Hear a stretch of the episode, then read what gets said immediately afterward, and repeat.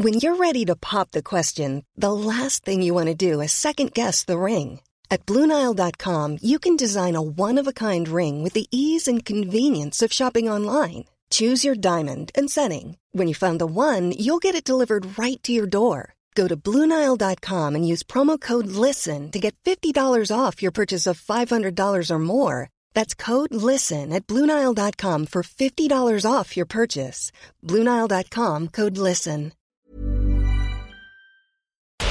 Porque el mundo actual no se entendería sin la economía y los negocios. Acompaña a Mario Maldonado, el columnista de negocios más joven y objetivo del periodismo financiero, en su programa Bitácora de Negocios. Make me feel good.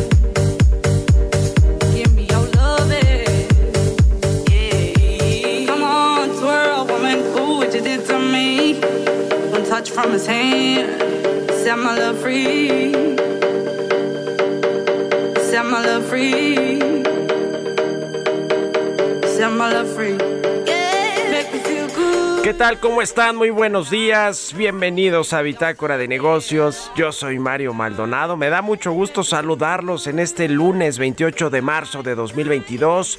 Son las 6 de la mañana con 4 minutos y estamos transmitiendo en vivo como todos los días aquí tempranito en la cabina de El Heraldo Radio. Muchas gracias a todos los que nos escuchan eh, a partir de las 6 de la mañana, a quienes madrugan con nosotros en las frecuencias del Heraldo Radio y a quienes escuchen el podcast de Bitácora de Negocios también un saludo.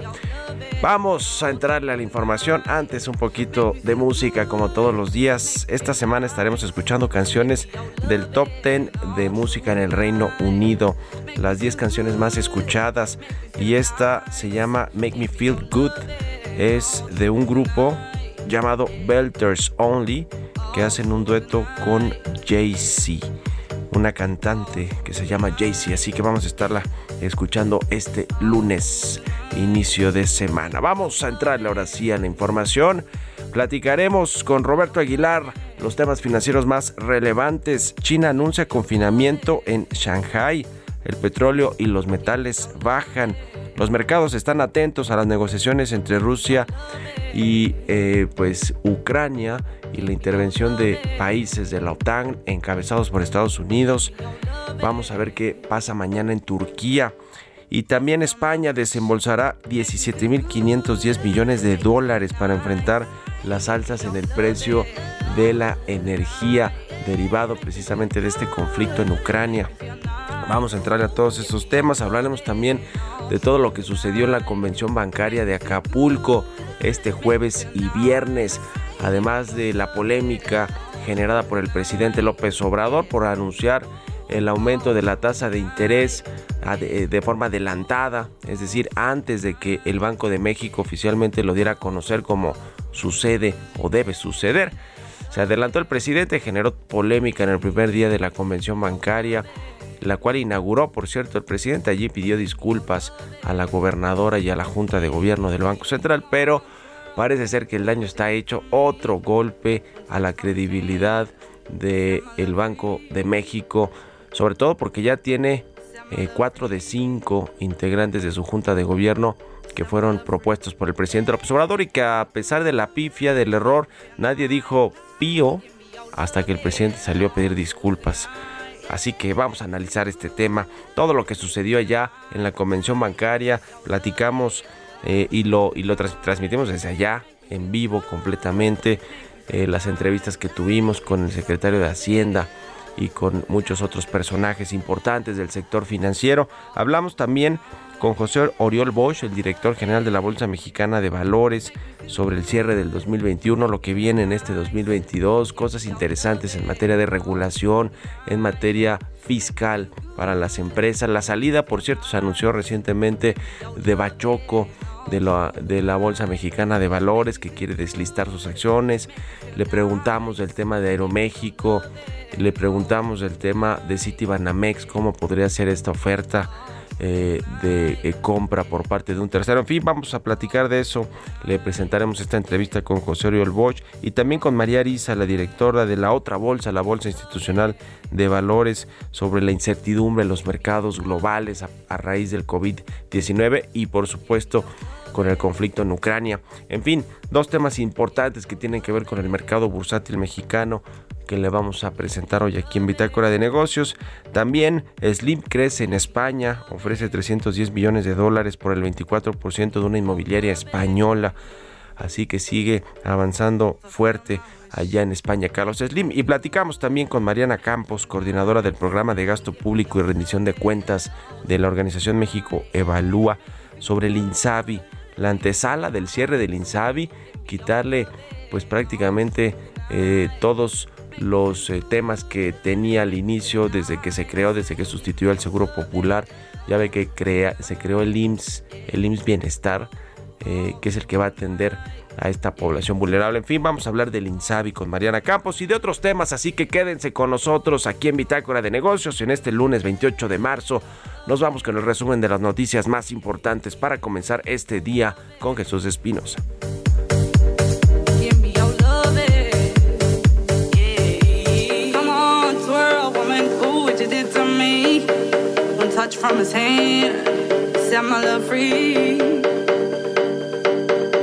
Set my love free.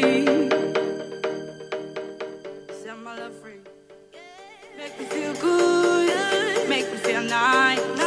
Give me your love. El resumen. Durante su participación en el segundo día de la 85 Convención Bancaria, el ex secretario general de las Naciones Unidas, Ban Ki-moon, demandó que se conforme un tribunal de guerra para castigar al presidente de Rusia, Vladimir Putin, por crímenes de guerra. Daniel Becker, presidente de la Asociación de Bancos de México, consideró que ante el madruguete que cometió el presidente Andrés Manuel López Obrador al dar a conocer anticipadamente la decisión de política monetaria del Banco de México, no debe de existir sanción ya que el mandatario cometió un error y se disculpó. Victoria Rodríguez Ceja, gobernadora del Banco de México, reconoció un entorno más complejo de inflación que está en su nivel más alto en 20 años por las presiones de la pandemia y la guerra en Ucrania. La gobernadora del Banjico comparecerá mañana martes ante la Comisión de Hacienda y Crédito Público del Senado. Por su parte, Gerardo Esquivel, subgobernador del Banco de México, señaló que las disculpas que ofreció el Ejecutivo por haber adelantado la decisión del aumento de la tasa fue bien recibida por el sector financiero. Reconoció que si bien existió incertidumbre e inquietud en el ámbito financiero, se logró superar el incidente desafortunado. Por tercera semana consecutiva, la Secretaría de Hacienda absorbió la totalidad del impuesto especial sobre producción y servicios de las gasolinas y diésel y aumentó el estímulo adicional para contener el alza en estos combustibles. Delegaciones de Emiratos Árabes Unidos, Guatemala y la República Cooperativa de Guyana proyectaron una mayor presencia económica en la región latinoamericana. De acuerdo con el ministro de Comercio Exterior del país árabe, invertir en Guatemala puede ser una alternativa que traiga un sinnúmero de beneficios económicos para ambos países. Bitácora de negocios en El Heraldo Radio. El editorial.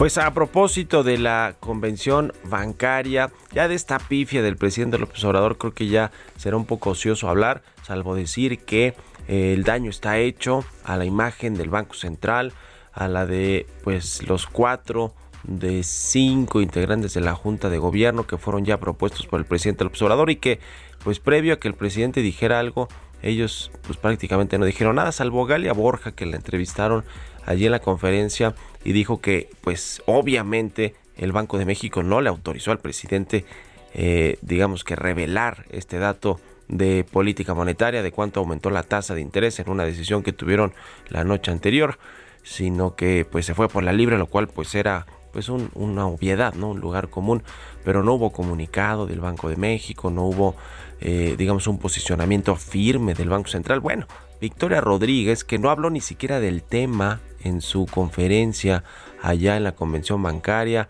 dio apenas un par de entrevistas, me parece, donde pues utilizó puros lugares comunes, redundó en cosas obvias como pues cuando le preguntan, ¿va, se va a respetar y a preservar la autonomía e independencia del Banco Central? Sí, claro que se va a respetar, pues ni modo que dijera otra cosa, si dice otra cosa se caen los mercados, se va el tipo de cambio al cielo, se deprecia la moneda mexicana, en fin, una serie de cosas.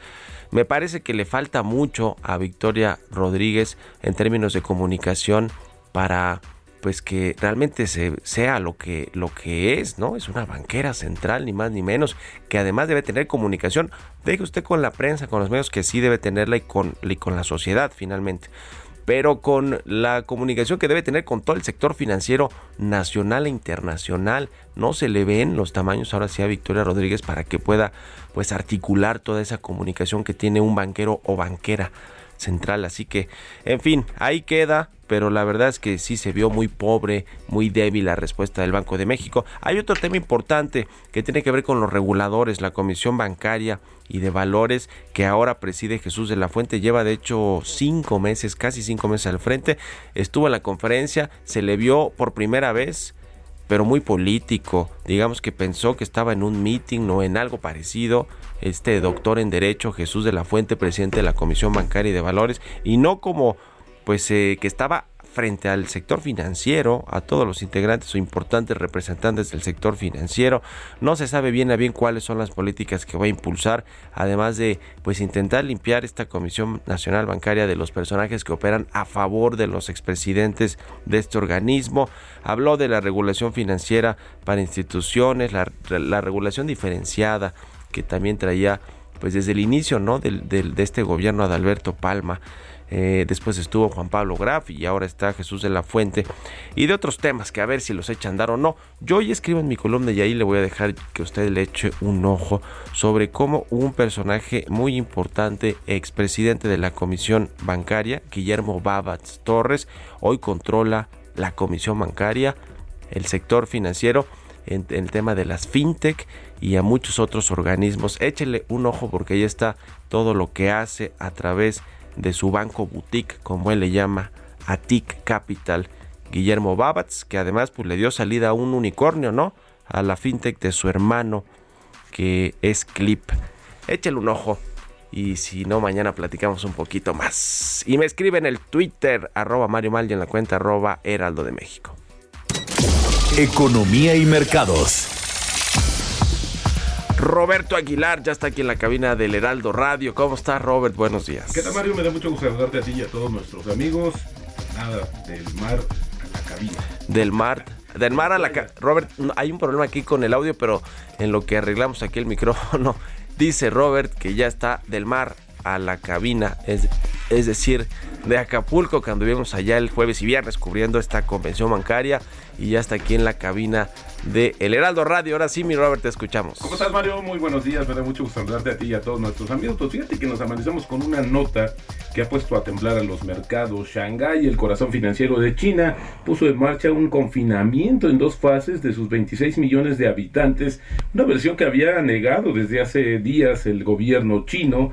Va a cerrar puentes y túneles y el tráfico por carretera en un intento de contener los crecientes casos de coronavirus.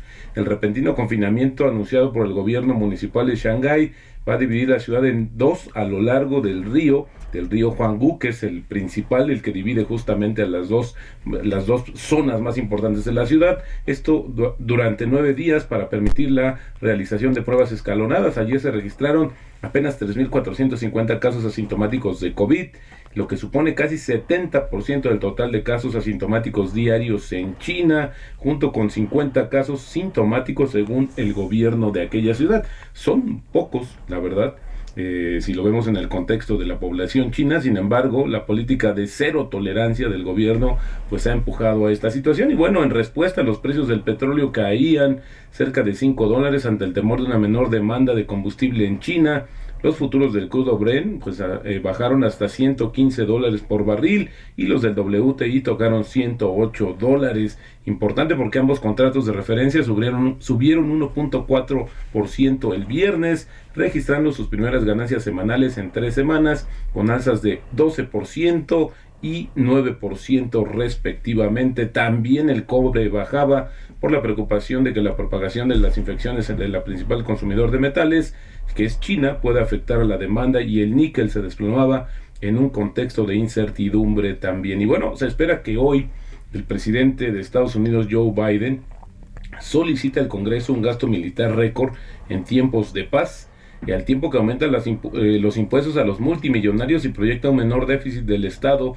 la iniciativa presupuestaria de Biden para el año fiscal que comienza el primero de octubre, pues expone las prioridades de su administración, pero no deja de ser una mera lista de deseos, ya que los congresistas del Capitolio toman las decisiones finales en materia presupuestaria. Es interesante porque Biden va a hablar acerca o va a detallar más de este nuevo impuesto que obliga a los multimillonarios a pagar al menos 20% de sus ingresos en impuestos, incluso sobre las ganancias de las inversiones que no hayan sido vendidas. La Casa Blanca dice que el impuesto se aplicaría al 0.01% de los hogares de Estados Unidos, los que valen más de 100 millones de dólares y que más de la mitad de los nuevos ingresos provendrían de los hogares que valen más de mil millones de dólares. Así, este tema de los impuestos en Estados Unidos. Y bueno, el Kremlin afirmó hoy que las conversaciones de paz entre Rusia y Ucrania podrían iniciarse en Turquía mañana y dijo que era importante que las conversaciones se celebraran cara a cara a pesar de los escasos avances en las negociaciones hasta el momento. Bueno, también el Kremlin reclamó justamente las declaraciones del fin de semana del presidente Joe Biden que llamó al presidente ruso carnicero y dijo, bueno, pues que esto no abonaba justamente al avance de las negociaciones. Y bueno, también eh, te comento que el gobierno español aprobará mañana un paquete de cerca de 16 mil millones de euros, algo así como 17 mil 510 eh, millones de dólares justamente en ayudas directas y préstamos del Instituto de Crédito Oficial para apoyar empresas y hogares a hacer frente a los altos precios de la energía. Esto lo anunció el presidente del gobierno, Pedro Sánchez, hace unas horas. Y este plan del gobierno pues, responde al descontento social provocado por los elevados costos de la energía, agravados por la invasión rusa, Rusia en Ucrania. Tienen un problema de transporte, está detenido en España. Y bueno, también te comento que el gigante cervecero holandés Heineken dijo que ha decidido abandonar su negocio en Rusia con un costo previsto de 400 millones de euros, cerca de 438 millones de dólares. Lo interesante es que había dicho que no se iba, pero bueno, pues finalmente hoy muy temprano pues da a conocer que Heineken, una empresa más que sale de los territorios rusos. Y bueno, ya lo comentabas al inicio del programa, bueno, se, dio a conocer este, esta intención de Bachoco, de una oferta de acciones y posteriormente un desliste de las acciones tanto en México como en Estados Unidos. Y el tipo de cambio, Mario, cotizando en estos momentos en 20.02, luego de tocar el 2012, tenemos una apreciación mensual de 2.1% y en el año de 2.2%. La frase del día de hoy, el optimismo es el enemigo del comprador racional. ¿Esto quién lo dijo? Warren Buffett. Gracias Roberto Aguilar, nos vemos al ratito en la televisión. Gracias Mario, muy buenos días. Roberto Aguilar, síganlo en Twitter, Roberto AH6 con 20 minutos. Vamos a otra cosa. Mario Maldonado en Bitácora de Negocios. ¿Qué ha pasado con el INSABI, este instituto que sustituyó al Seguro Popular a más de dos años de su creación? Parece que el gobierno pues ha dejado de lado este instituto, ahora apuesta por el IMSS Bienestar. En fin, vamos a platicar de esto con Mariana Campos de la organización México Evalúa. ¿Cómo estás, Mariana? Buen día. Muy buenos días, Mario. Me da mucho gusto saludarte. ¿Qué te parece todo lo que ha sucedido con el INSABI, que ha sido pues una tragedia, no, un fracaso este este Instituto de Salud para el Bienestar y ahora con el IMSS Bienestar que anunció el presidente parece ser que le están dando el golpe final. ¿Qué opinas? Sí, yo pienso que estamos en la antesala de su cierre. Eh, los datos de enero, francamente, nos, nos están dictando eso. Eh, increíble, pero en enero de 2022 gastó solamente 34 millones de pesos, o sea, un monto verdaderamente bajo. Si lo comparamos, por ejemplo, con lo que se llegó a gastar en 2018, que fue un monto de 6.526 millones de pesos. Eso nos dice que simplemente casi no gastó nada. Y si nos vamos a ver los datos de su operación, bueno, pues también nos sorprenden muchísimo porque pues las eh, consultas, digamos, para totales para los pacientes pasaron a menos de un millón de consultas, cuando en realidad este instituto operaba casi 7 millones de consultas, por ejemplo, en 2017. Entonces vemos que está pues paralizándose. Está yo creo que sí a punto de dejar de operar. ¿Cómo ves este anuncio del IMSS Bienestar? Eh, que bueno pues busca sustituir muchas de las supuestas eh, pues acciones que hacía el Insabi como dar esta cobertura a quienes no tienen acceso a servicios de salud. Eh, el IMSS que pues eh, ya lo hace con los acreditados de este instituto, los más de 20 millones de personas que están afiliadas al IMSS. ¿Lo podrá hacer ahora con el presupuesto que tiene? Es decir, eh, incluir a más personas con el presupuesto que tiene? ¿O cómo, cómo ves esta operación del IMSS? Bueno, lo que yo entiendo es que el IMSS Bienestar tiene un presupuesto aparte del IMSS. Es un programa que pues se financia con el presupuesto de egresos y verdaderamente pues no han aclarado realmente cuánto le van a incrementar de presupuesto. Eh, entonces no ha quedado clara la parte de financiamiento, ya sabes que eso casi nunca se aclara con esta administración.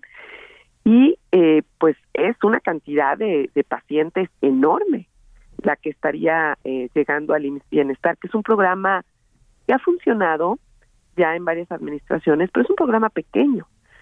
Hay muchas preguntas sobre, por ejemplo, dónde se van a atender a tantos pacientes. Sí, la van a utilizar la, infraestructura, porque pues claramente la del IMSS estaba a lo mejor apta para el IMSS Bienestar, que es un programa pequeño, como te comento, pero ahora que llegarían tantas personas del INSABI, bueno, seguirían utilizando los hospitales de la Secretaría de Salud. Entonces, sí hay varias preguntas sobre el equipamiento, sobre los recursos humanos, y sobre, por supuesto, el presupuesto, que no queda claro. Entonces, nosotros estamos esperando más datos y nos parece que ha sido insuficiente la explicación, también para señalar claramente qué va a pasar con el INSABI, ¿no? Nos faltan explicaciones, Mario, esa es la realidad. Pues sí, falta explicación de, pues del dinero, ya sabemos de dónde va a salir del presupuesto federal, eh, le, recortaron a donde tengan que recortarle para inyectarle recursos a, todo lo que tenga la marca bienestar y eh, pues veremos también la infraestructura, que eso es como tú dices, Mariana, muy, muy relevante. En fin, seguiremos analizando este tema y te agradezco como siempre que nos compartas tu opinión aquí en Bitácora de Negocios. Gracias, Mariana Campos, y muy buenos días.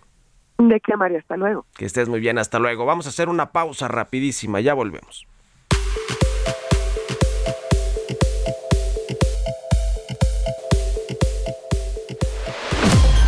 Continuamos en un momento con la información más relevante del mundo financiero en Bitácora de Negocios con Mario Maldonado.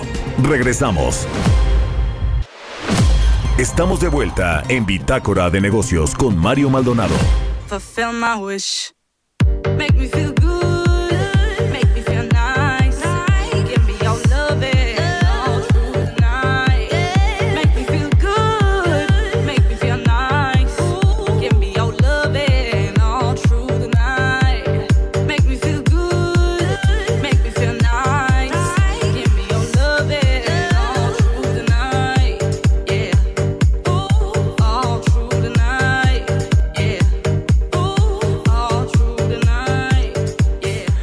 Ya estamos de regreso aquí en Bitácora de Negocios. Son las 6 con 30 minutos de la mañana, tiempo del centro de México. Y regresamos escuchando un poco de música.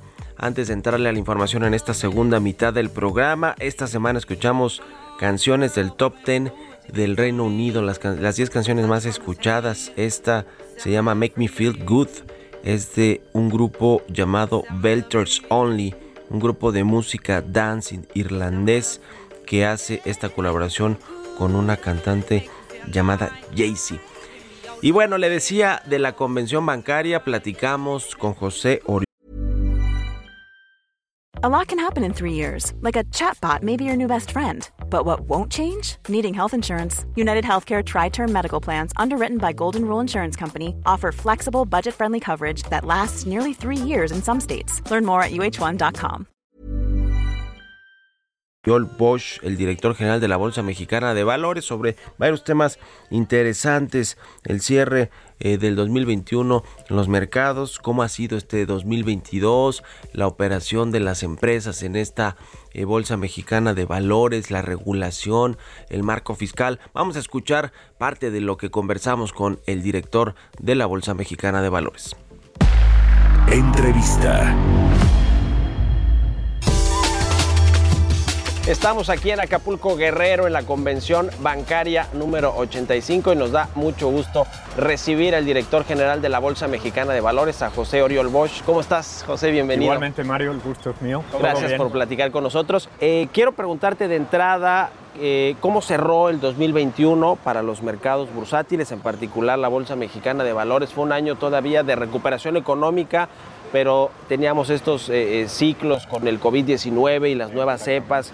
Y ahora en el 2022 pues viene todo este tema de Ucrania. Pero ¿cómo cierra el año pasado la Bolsa Mexicana de Valores? A ver, el año cerró muy bien y, y dividiendo, porque en la bolsa tenemos varias actividades, varias empresas dentro del grupo, pero en la parte más visible, en la parte de capitales, el IPC, el índice de la bolsa, que es el más representativo, cerró más de 20% arriba comparado con el año anterior, con 2020, que fue buenísimo.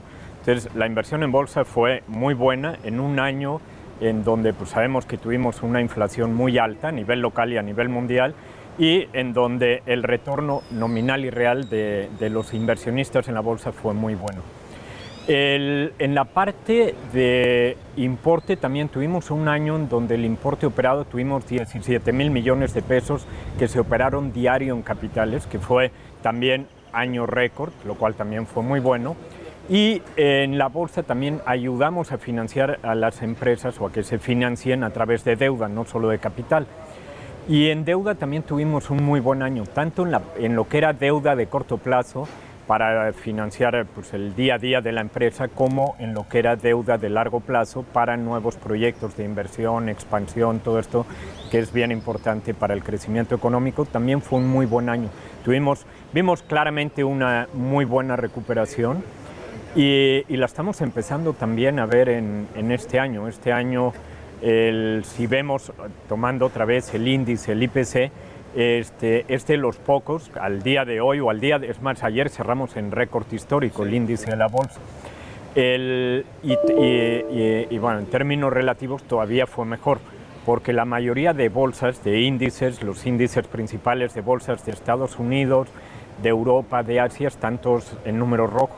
México está en los tres meses o por casi tres meses que llevamos, ya trae un rendimiento del 5%, lo cual es muy bueno. ¿Cómo se explica eso? Me parece interesante eh, eh, tratar de analizar explicar eh, en un contexto económico que fue todavía difícil el año pasado, los mercados bursátiles que han crecido. Sabemos que los inversionistas se adelantan a, la- a las noticias, a la información y toman decisiones oportunas. Y también sabemos que inversionistas se refugian en algunas empresas que tienen buenas perspectivas en caso de crisis, las de los metales. Pero ¿cómo explicar, digamos, en términos más coloquiales o, eh, ¿Por qué le fue bien a la bolsa o le está yendo bien cuando hay crisis eh, de incertidumbre? Esa es buena pregunta, oye, pero la bolsa debería estar cayéndose en un entorno de, eh, pues incluso de, de volatilidad, de incertidumbre global. ¿Por qué no se ha caído? Y, y yo creo que no hay una respuesta, creo que son varias. Y, y a ver, eh, uno, creo que la bolsa o las empresas que están listadas en la bolsa siguen siendo muy atractivas.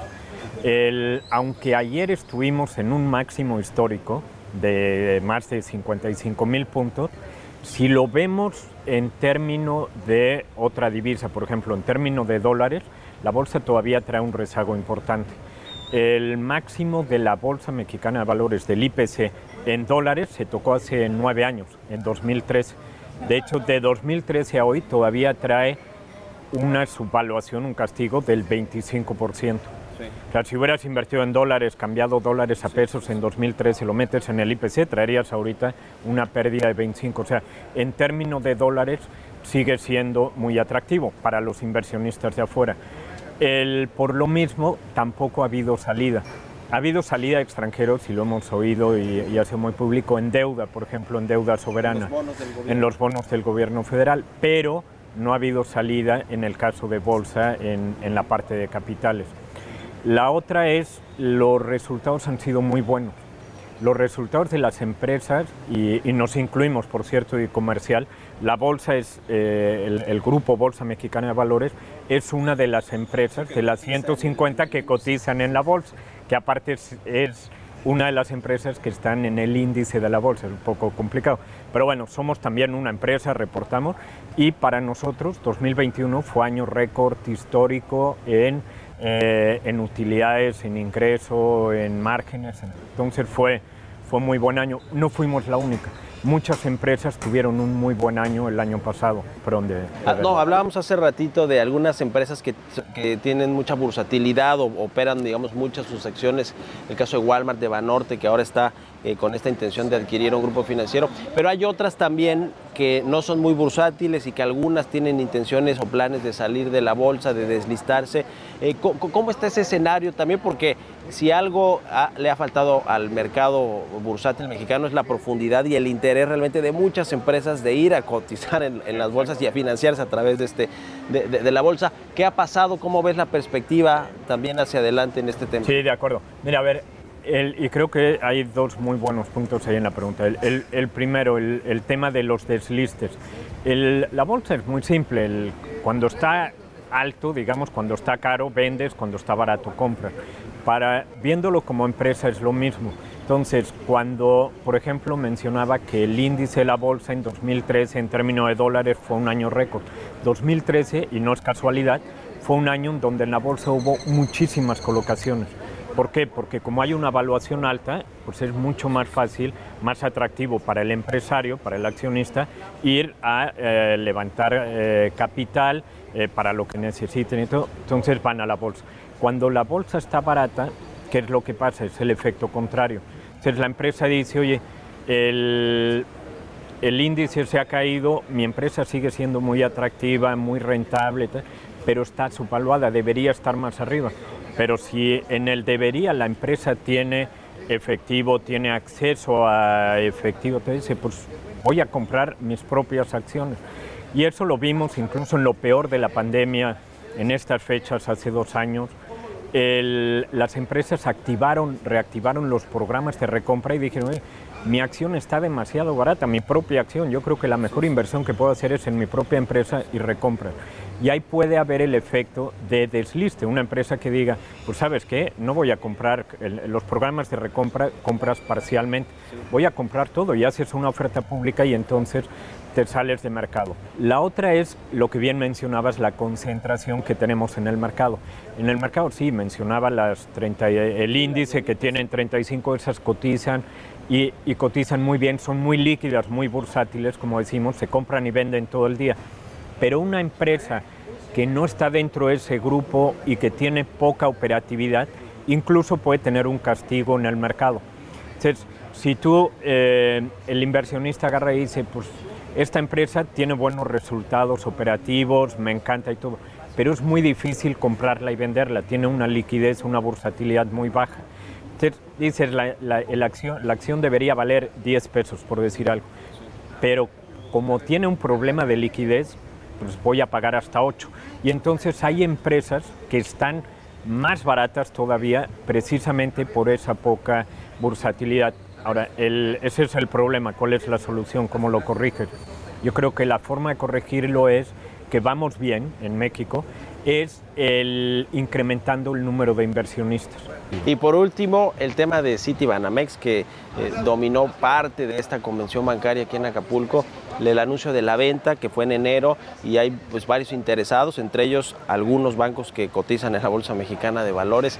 Eh, ¿Qué le convendría a la bolsa o no? Porque se habla de que parte de esta operación se puede hacer a través del mercado bursátil. ¿Cómo ves tú y qué le convendría a México en, en términos de esta operación? Mira, yo creo que lo importante es ver que la bolsa está ahí. Para el caso de Citibanamex, pues a ver, cualquier interesado está en los productos, está la Bolsa Mexicana de Valores, están los inversionistas y creo que sería muy bueno. Si fuera una empresa que ya está, o una institución financiera que ya está lista en bolsa, que tenemos varias, como bien mencionabas, pues ahí igual sería un crecimiento eh, para esa empresa el, en valor de capitalización, eh, debería ser en rentabilidad y demás, podría ser para un grupo nuevo y entonces sería una nueva emisora en la bolsa.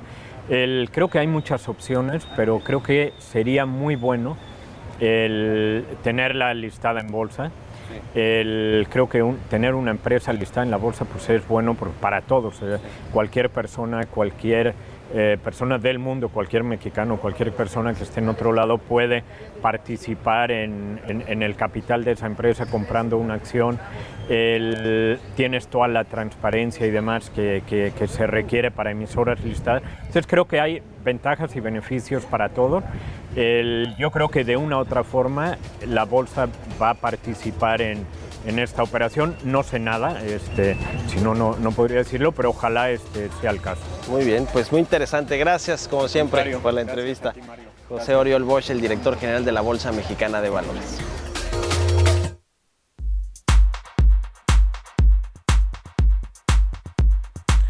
Y le decía también, platicamos con María Ariza, la directora general de la Bolsa Institucional de Valores, sobre eh, algunos temas similares, sobre cuántas colocaciones vienen para esta bolsa viva, la profundidad del mercado bursátil que por supuesto que no la tiene, lo- los retos que enfrentan las empresas, sobre todo las medianas. Vamos a escuchar parte de la conversación que tuvimos con María Ariza. Mario Maldonado en Bitácora de Negocios. Estamos aquí en la convención bancaria número 85 en Acapulco Guerrero y nos da mucho gusto recibir aquí en el Heraldo Radio a María Ariza, es la directora general de la Bolsa Institucional de Valores. ¿Cómo estás, María? Hola. Mario, muchas gracias. Pues mucho que platicar en los temas financieros, en lo que concerne al mercado de valores, al mercado bursátil. Han sido dos años complicados, todavía el año pasado fue complicado en términos de incertidumbre de la economía global, los mercados, ahora tenemos este, este conflicto en Ucrania. ¿Cómo cerró el año pasado la Bolsa Institucional de Valores? ¿Cuáles, un poco de las, ¿Cuáles son las lecciones que tienes tú como directora de lo que fue el año pasado? Gracias Mario. Viva empieza eh, desde sus operaciones en momentos bien complicados. Y entonces te podría decir que hemos venido aprendiendo desde el día uno. Eh, arrancamos eh, inmediatamente con el cambio de gobierno, después entramos eh, a un año en donde prácticamente pues era arranque de operaciones, conocer los modelos, ¿no? entender cómo funcionaba, funcionaba la mejor ejecución y luego luego entra la pandemia. Sí, y una sí. vez que empezamos a salir de la pandemia, empieza la guerra. Entonces para, para nosotros ha sido prácticamente tres años y medio de... altibajos, de incertidumbre, de volatilidad y obviamente pues eso viene aparejado del apetito de los inversionistas que son los que al final eh, están haciendo apuestas en el mercado de valores de mediano y largo plazo que son los a los que nosotros también eh, eh, con, con los que contamos. En, en el argot de financiero bursátil se dice que, que el, el mercado todavía está seco. No ha habido estas IPOs, estas ofertas públicas iniciales que son pues, la que, las que de alguna manera buscan muchas empresas para crecer, para desarrollarse. Hemos tenido sí muchas colocaciones de deuda y de otros instrumentos financieros que son deuda, pero no de estas IPOs. ¿Cuándo se va a romper esa sequía? Mira, la única IPO que hemos hecho se hizo en Viva y en Sí. medio de pandemia, Sí, sí. lo que nadie previó. Y luego también hicimos una fibra bien importante, la fibra, la fibra Soma, y hemos hecho algunos IPOs, eh, o, o al, al menos estilo IPO. Ya hoy eh, anunciamos, bueno, no hoy, las, hace unas semanas anunciamos nuestro siguiente IPO, estamos en el proceso hoy de Roadshow, es Globcash, eh, y luego de eso vamos a anunciar el siguiente, que va a ser un, un listado en el mercado mexicano y en el mercado de Estados Unidos. Entonces, creo que lo que viene, Mario, va a ser un poquito en ese tenor. Vamos a ver empresas que están apostando por ampliar su liquidez y con ello, obviamente, mejorar su eh, market cap buscando alternativas al mercado dual. Entonces, esa es nuestra tirada en viva. Hemos, hemos hecho esta, esta chamba desde un principio, ver qué tenemos que en México para eh, ofrecer a las emisoras y complementar lo que se ofrece en otros mercados que tal vez hoy ofrecen mejores eh, posiciones de liquidez o de diversidad de, eh, diversificación de inversionistas eh, o inclusive del propio, de la propia evaluación. Entonces creo que la combinación de los temas es lo que hace hoy algo interesante y México sigue estando ahí, este, pues por lo menos considerado. Eh, ahora comentabas eh, el tema de la incertidumbre. Cuando hay incertidumbre en el mundo, los inversionistas reaccionan a través de diferentes instrumentos. Unos de ellos son las acciones que tienen en, en los mercados bursátiles.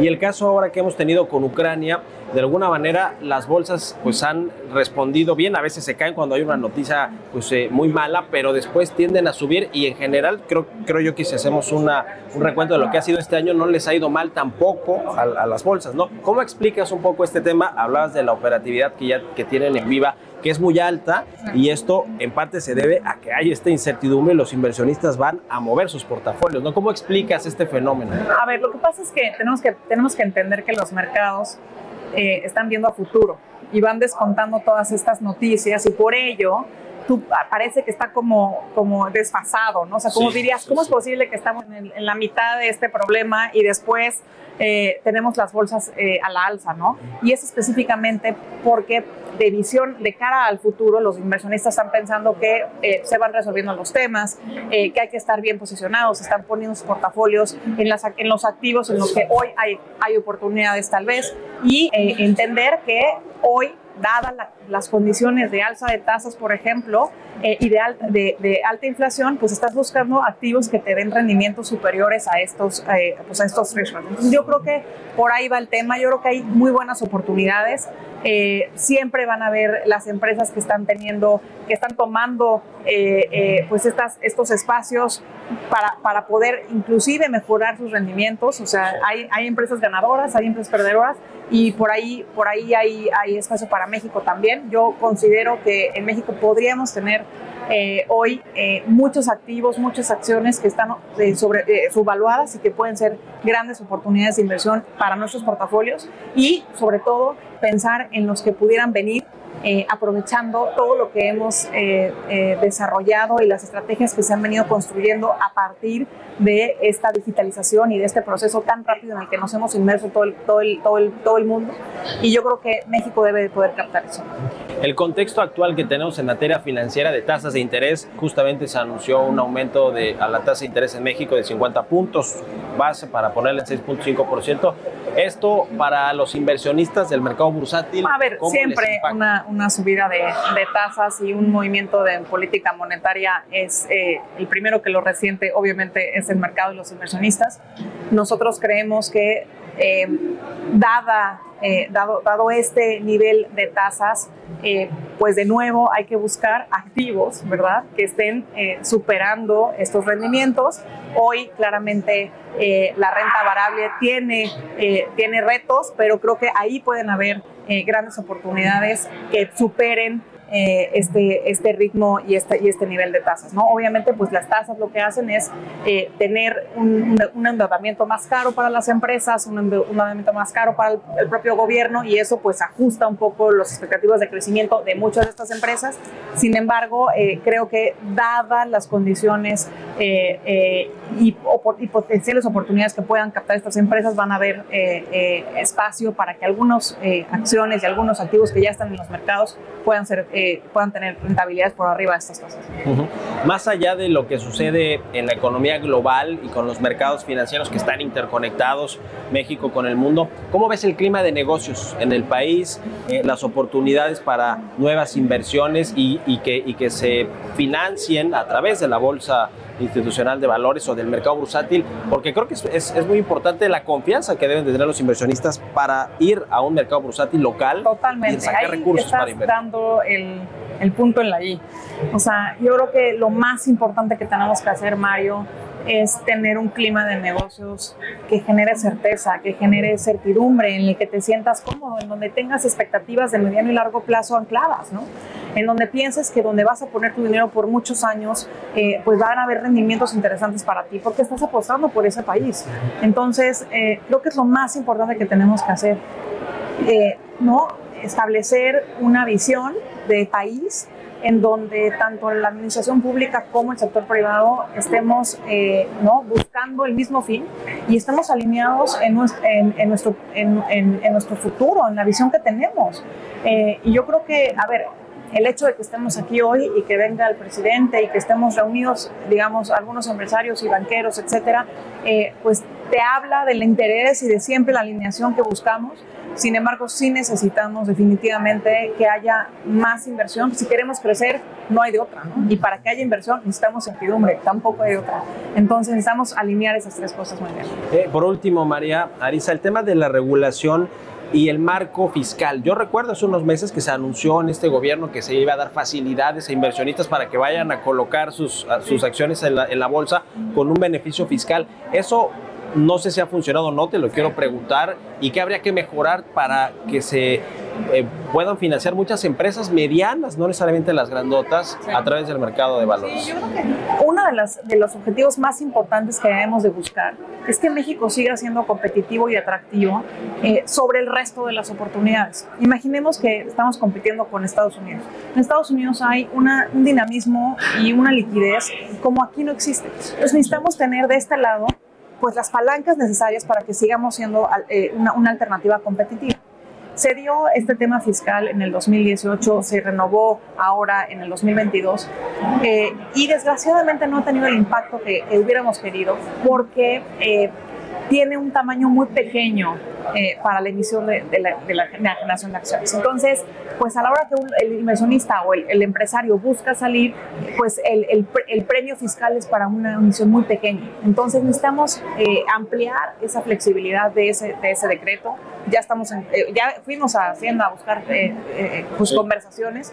Sí creemos que una de las labores más importantes que tiene que hacer el mercado mexicano hoy es buscar ser competitivo y se tiene y se tiene que ver yo creo más allá obviamente de seguir involucrando a la demanda y, bus y buscando alternativas para que fluya el capital que tiene que haber incentivos eh, claros que hagan que las empresas volteen a ver a México con mejores esta es pues una de ellas. ¿no? pues muchas gracias muchas gracias a María Ariza la directora gracias, general de Viva gracias Mario Historias empresariales. Y Carlos Slim sigue expandiéndose en España, está comprando empresas inmobiliarias. Nos cuenta Giovanna Torres.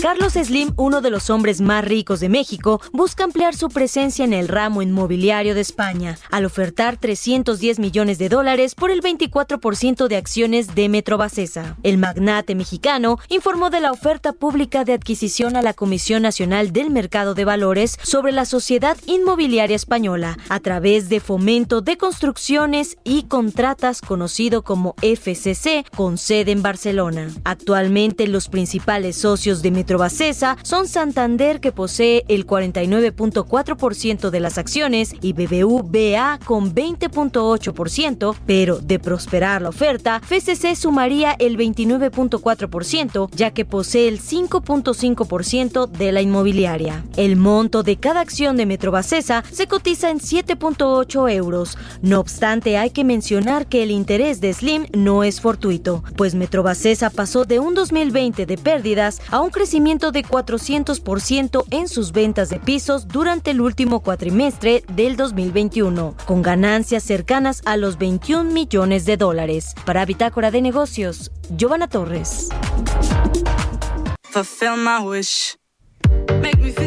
Con esto llegamos al final de Bitácora de Negocios. Gracias por habernos acompañado aquí en el Heraldo Radio. Se quedan en estas frecuencias con Sergio Sarmiento y Lupita Juárez. Nosotros nos vamos al canal 10 de la televisión abierta a las noticias de la mañana y nos escuchamos aquí mañana a las 6. Muy buenos días.